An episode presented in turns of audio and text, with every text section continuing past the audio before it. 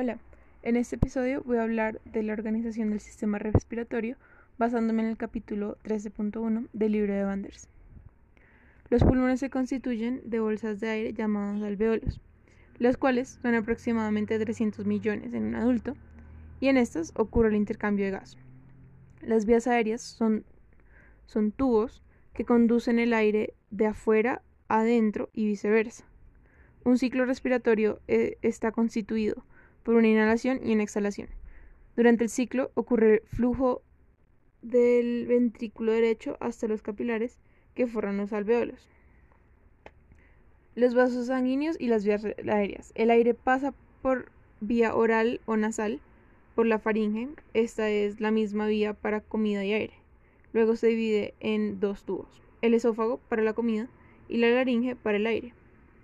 En la laringe se encuentran dos capas, elásticas horizontales que vibran para producir sonidos. Estas son las cuerdas vocales. Las vías, las vías aéreas superiores son colectivamente la boca, nariz, faringe y laringe. La laringe se divide en la tráquea y esta en dos ramas, los bronquios. Cada rama entra un pulmón y se ramifican. Se ramifican en bronquiolos y luego estos bronquiolos estos en bronquiolos terminales. La diferencia entre bronquios y bronquiolos es que los bronquiolos es que los bronquios, al igual que la tráquea, tienen anillos de cartílago que le da la forma cilíndrica y les proporciona sostén. Todo lo descrito anteriormente hace parte de la zona de conducción. Todo desde la tráquea. La anterior, la anteriormente hace, hace parte de la zona, ah, perdón, perdón, la zona respiratoria comienza a partir de los bronquiolos respiratorios que son distintos a los terminales. Y en las paredes de estos están pegados los alveolos. El número de alveolos incrementan en los ductos alveolares. La vía aérea termina en los sacos alveolares. Los bronquiolos están forrados de músculo liso que se contraen y se relajan para cambiar su radio.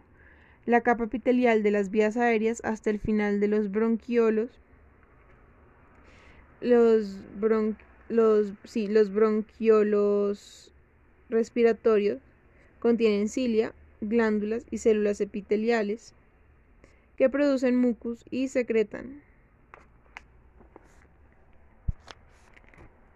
También hay macrófagos que pueden fagocitar patógenos inhalados.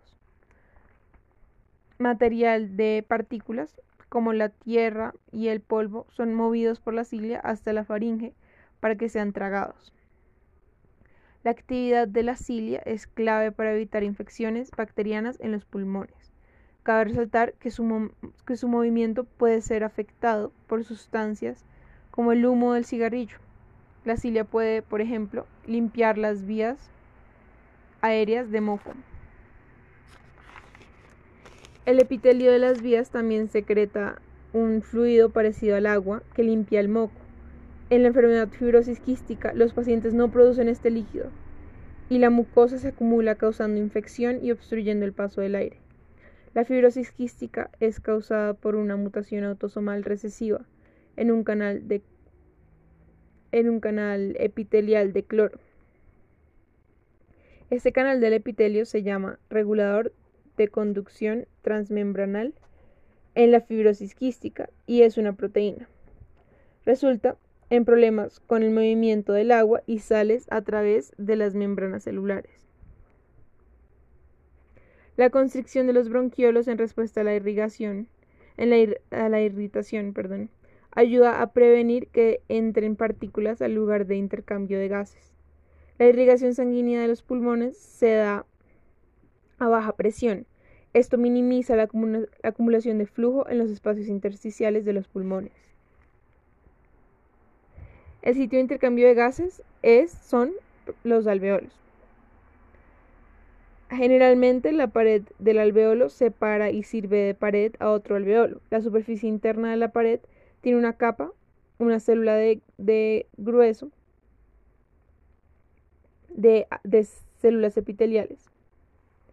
de células epiteliales planas llamadas células alveolares tipo 1. Entre estas células hay células especializadas más gruesas llamadas células alveolares tipo 2 que producen una sustancia tipo detergente. Esta se denomina surfactante. La, la, pared del alveolo contiene capilares y un espacio intersticial pequeño que tiene fluido y tejido conectivo. Existen lugares en donde no existe espacio entre alveolos y esto permite que la superficie de los capilares se fusionen con la pared de los alveolos. La superficie en contacto es inmensa y las capas son muy delgadas, lo cual permite un intercambio rápido de oxígeno y dióxido de carbono por difusión. También existen poros en las paredes alveolares que permiten el flujo de aire entre alveolos. Puede ser útil cuando alguna vía aérea está obstruida por alguna enfermedad, así como así, así otros alveolos también pueden recibir aire. Ahora, ¿cuál es la relación entre los pulmones con la caja torácica? El tórax es un compartimiento cerrado fijado al cuello por los músculos y tejidos conectivos y separado del abdomen por el diafragma. Las paredes del tórax están delimitadas por las costillas, por la columna, el esternón y los músculos intercostales. La pared torácica tiene tejido elástico conectivo. Cada pulmón está rodeado de una bolsa cerrada llamada el, el saco pleural y está compuesto de una capa que está compuesto de una capa delgada de células llamadas pleuras. La superficie de la pleura cubre el pulmón. Está atado a él por tejido conectivo. Este se denomina pleura visceral. La parte externa se llama eh, pleura parietal y está pegada al diafragma y a la pared interior del tórax. Las dos capas, interior y exterior del pleura, se separan por una fina capa de fluido interpleural. Este sirve de lubricante para el roce entre las capas durante la respiración. Cambios de presión hidroestática del líquido intrapleural, es decir, la presión intrapleural, causan que los pulmones y la cavidad torácica se muevan adentro, para adentro y para afuera, juntos se mueven juntos durante la respiración. En este capítulo voy a hablar del, intercambio de gases en el alveolo y en los tejidos. Es el capítulo 13.3 del libro de Banders. En un estado normal, la tasa de producción de dióxido de carbono es igual al, al dióxido de carbono expulsado por los alveolos. De la misma manera, el oxígeno consumido por los tejidos es igual al oxígeno agregado a la sangre. Sin embargo, la cantidad de moléculas de oxígeno consumidas y la cantidad producida no es necesariamente la misma. Las rutas enzimáticas para metabolizar proteínas, carbohidratos y grasas utiliza distinta cantidad de oxígeno y a la vez genera distinta cantidad de dióxido de carbono. La razón de la, la razón de dióxido de carbono producido y el oxígeno consumido se llama cociente respiratorio. El cociente respiratorio es 1 para carbohidratos, 0.7 para grasas y 0.8 para proteínas. Es decir, 8 moléculas de dióxido, de carbono son producidas por cada 10 moléculas de oxígeno consumidas. Solamente 21% del aire atmosférico es oxígeno. Aproximadamente 4.000 mililitros por minuto entran a los pulmones entran a los pulmones pero solo 21% de este aire es oxígeno. Por lo tanto, solo 250 mililitros por segundo pasan de los alveolos a los capilares. Los pulmones ya son, son oxigenados por sangre, entonces lo que entra por las vías se suma a esta cantidad. Los 250 mililitros por minuto son utilizados completos por los tejidos. Para el dióxido, para el dióxido de carbono hay una cantidad preexistente, la que se, la que se le suman 200 mililitros que salen de los tejidos en total cada minuto. La sangre transporta los gases por bulk flow pero la difusión es responsable del movimiento neto de las moléculas entre los alveolos y la sangre. Y luego los tejidos. ¿Qué es la presión parcial de los gases? El movimiento aleatorio y choque de moléculas generan presión. La magnitud cambia directamente proporcional a, a las, lo que acelera las partículas. Por ejemplo, la temperatura. La ley de Dalton dice que, la, que las presiones que ejercen los otros gases con lo que está en contacto es como si estuviese solo. Entonces, la presión total es la suma de presiones de gases individuales. Esta presión individual de cada gas se llama presión parcial. Y en el sistema respiratorio tenemos la presión parcial del oxígeno y la presión parcial del dióxido de carbono. Y esta presión parcial es directamente proporcional a su concentración.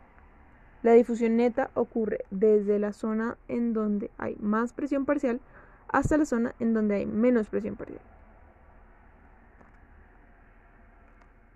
El aire atmosférico está formado en 79% de nitrógeno, 21% de oxígeno y pequeñas cantidades de vapor de agua, dióxido de carbono y otros. La suma de las, las presiones parciales de todos estos gases es la presión atmosférica o barométrica varía dependiendo de la altitud, clima, etc.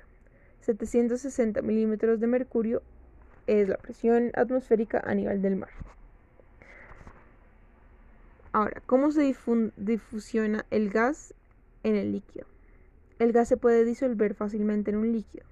La ley de Henry dice que la cantidad de gas que se disuelve será directamente proporcional a la presión parcial del gas con el que el líquido está en equilibrio.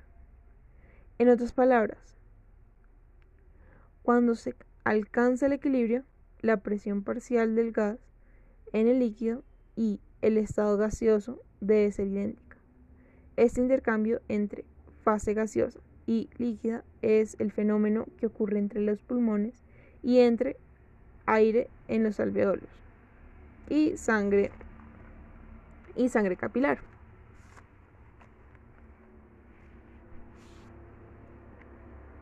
Cabe resaltar que dentro del líquido unas moléculas de gas se mueven desde zonas en el líquido de más presión parcial del gas a zonas en donde la presión parcial del mismo gas es menor.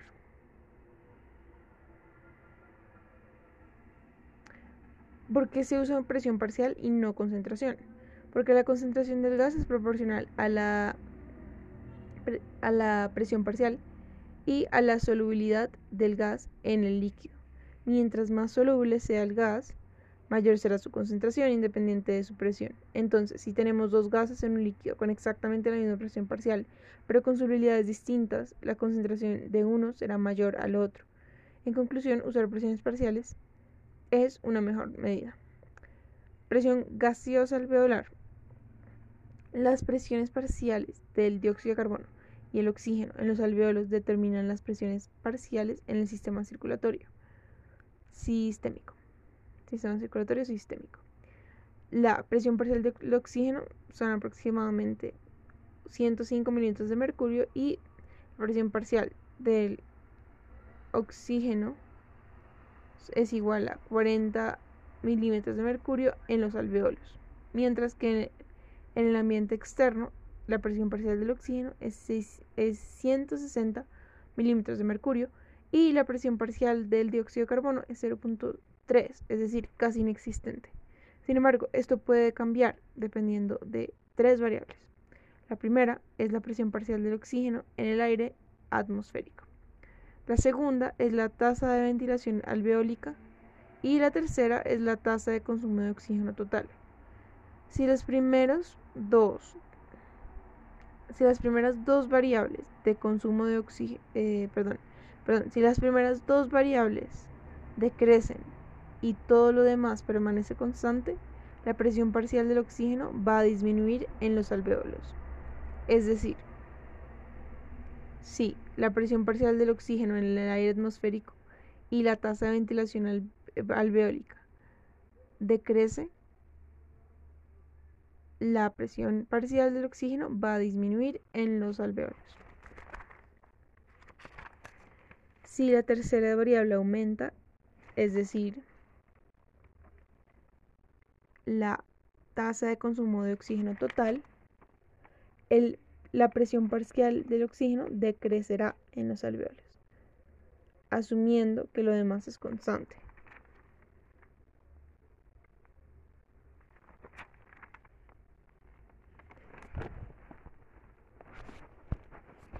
Bueno, analizando el dióxido, la presión parcial del dióxido de carbono, si decrece la ventilación, aumenta la presión parcial del dióxido de carbono en los alveolos. Si aumenta la producción de dióxido de carbono, aumenta la presión parcial del dióxido de carbono en alveolos. Otra vez, asumiendo que todo permanece constante. El término hipoventilación se utiliza cuando la razón entre la producción del dióxido de carbono y la ventilación es alta. El término hiperventilación es cuando esta razón es baja, más ventilación que producción. Ambos términos son relativos al metabolismo. A ver, ¿cómo se da el intercambio de gases entre alveolos y sangre?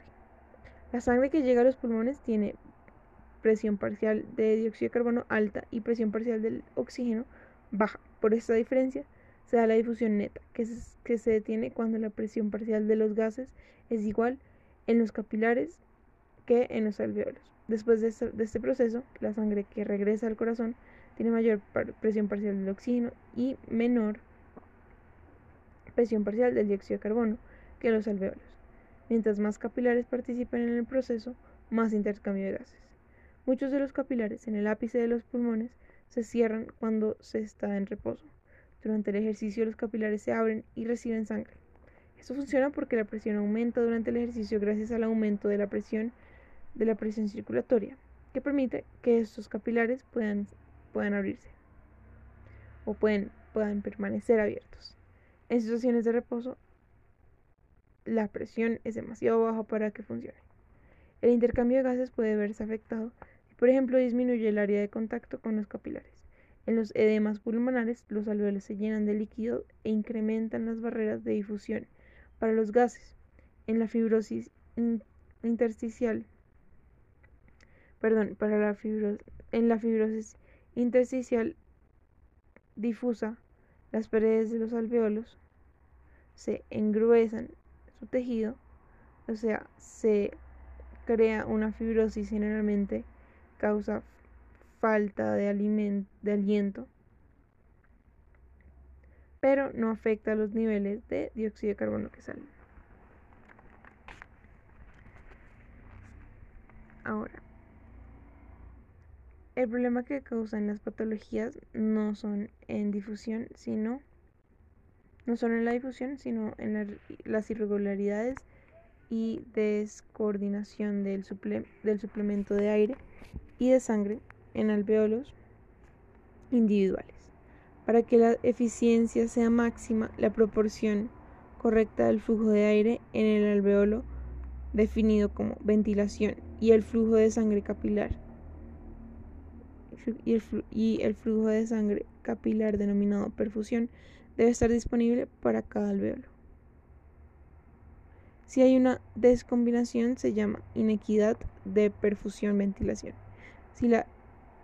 Si la, inequidad de perfusión-ventilación reduce la presión parcial del oxígeno, es la circulación sistemática arterial. La, perdón, la inequidad de perfusión-ventilación reduce la presión parcial del oxígeno en la circulación sistemática arterial. En personas sanas, este fenómeno reduce la presión parcial del oxígeno en 5 milímetros de mercurio y este desfaz ocurre por gravedad. Por eso, la presión parcial del oxígeno en la sangre es 5 milímetros de mercurio menor que la presión parcial del alveolo. La presión parcial del oxígeno del alveolo. Si se vuelve patológico, existen dos extremos. El primero, puede haber alveolos con ventilación con cero irrigación de sangre por un coágulo. Esto causa un espacio muerto o ventilación gastada. Y segundo, puede haber flujo de sangre por zonas sin ventilación, shunt, por el colapso de un alveolo. Para que la inequidad sea significativa, debe haber, debe ser a debe ser none. Lo anterior solo se analizó para, el, la, para la presión parcial del oxígeno. La presión parcial del dióxido de carbono también es afectado por la, por la inequidad de perfusión-ventilación. Pero, pero menos que el oxígeno. Puede llevar al aumento de la presión parcial del dióxido de carbono arterial. Existen controles locales que mantienen la inequidad de perfusión-ventilación. A ver, si decrece el flujo de aire en una región, decrece, el, decrece la presión parcial del oxígeno en los alveolos y capilares cercanos. Esto causa vasoconstricción que empuja la sangre lejos de esta zona muerta, sin ventilación, y la lleva a una zona saludable. Si la perfusión es baja, decrece eh, la presión parcial del CO2 en el alveolo y causa broncoconstricción.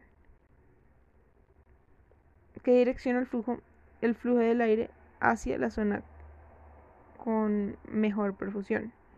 Esos mecanismos ayudan, pero no son perfectos. Siempre existirá un desfase de aproximadamente 5 milímetros de mercurio. Por último, el intercambio entre tejido y sangre se facilita por la permeabilidad al dióxido de carbono y al oxígeno. La presión parcial del oxígeno es mucho más baja dentro de la célula en la mitocondria donde se utiliza al oxígeno. Este gradiente facilita la difusión de oxígeno hacia la mitocondria y la expulsión de dióxido de carbono. La presión parcial del dióxido de carbono es mucho mayor en la mitocondria.